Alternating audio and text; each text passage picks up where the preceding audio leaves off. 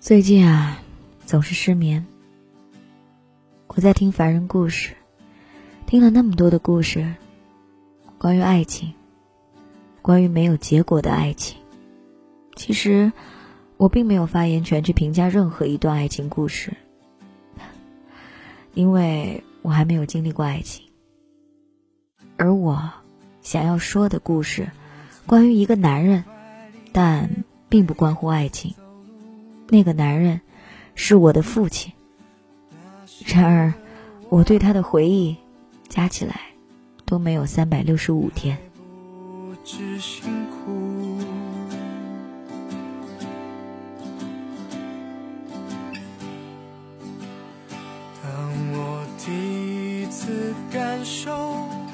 据说，他和我母亲是那所初中的校花和校草，顺理成章的在一起了。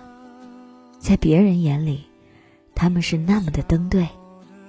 很快，他们有了我，所以结婚了。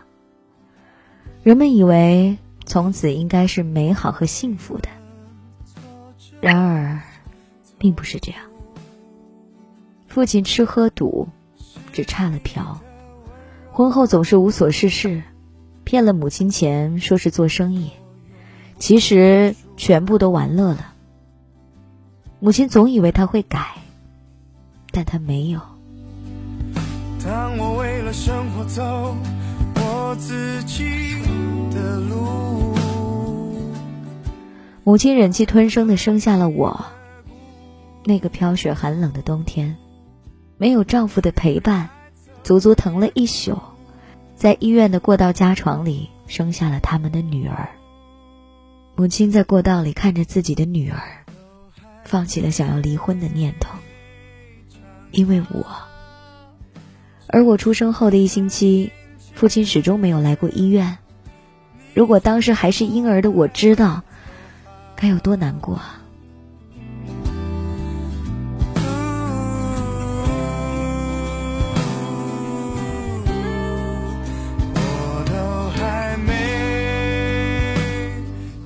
之后的几年。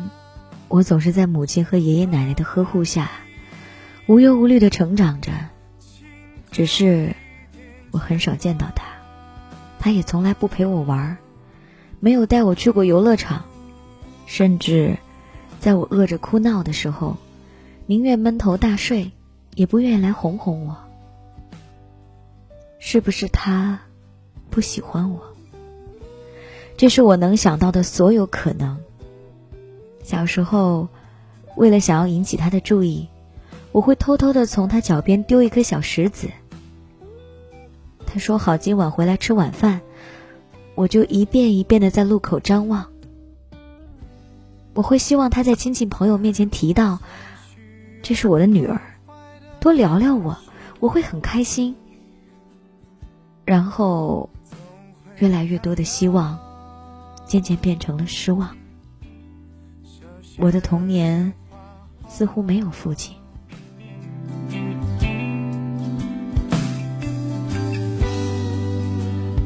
每次离开你，总说那几句话。在五岁那年，母亲终于受不了日日争吵，决定离婚。父亲没有要我，而母亲舍不得，决然要带着我，即使外婆家的人都反对。我离开了那个家，接下来的十几年，有时候我还是会想念他，因为我知道，他还是我的父亲。我打电话给他，他总说忙，没时间来看我。我问他要生活费，他总说等你大学了我再给，现在由你母亲支付嘛。可笑的是，那时候年幼的我，竟然无力去反驳。只能回复，哦。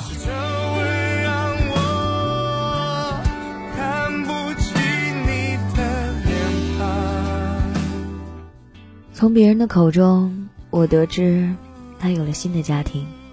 直到最近，我才知道，我可能还有一个同父异母的弟弟或妹妹。母亲由此对他的恨越来越深。我知道，他恨他。所以我不再给他打电话，不再抱着期望，因为我不想让母亲难过。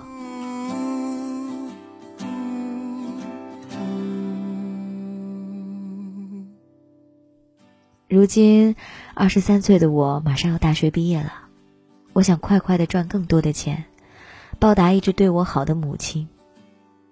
他是世界上最好的礼物，他给了我一个家，我不能想象没有他我会怎么样。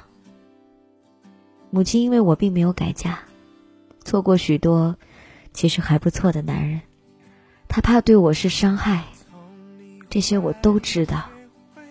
这些年，他一个人打拼，在这个物价、房价望而却步的上海，买起了房子，也因此给了我全部的爱。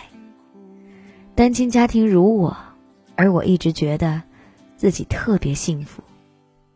现在的我释怀了，对于父亲，不恨不爱。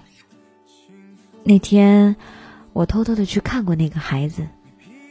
五岁的样子，他们过得很好。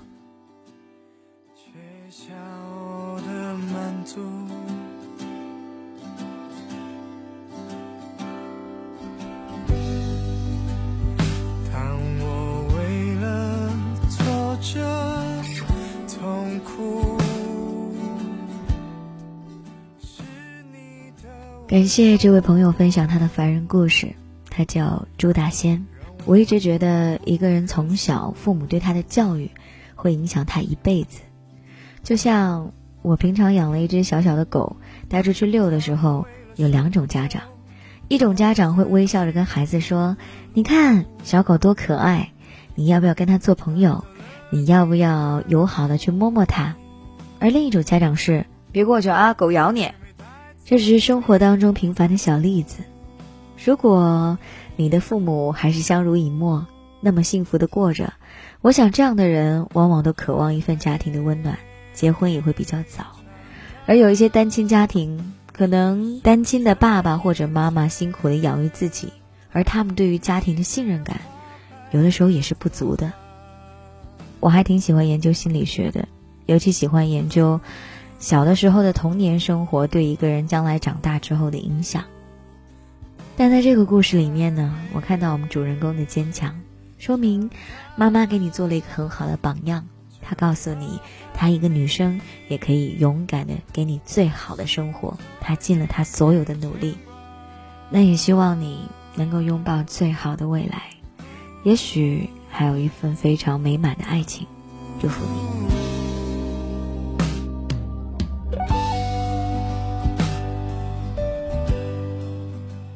如果你也想分享你的凡人故事，可以在蜻蜓的微社区直接发表你的故事，底下也会有一些听众的评论。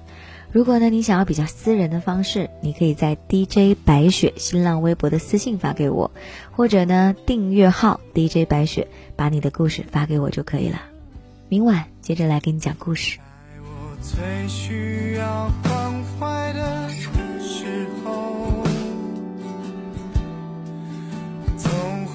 看到熟悉的电话。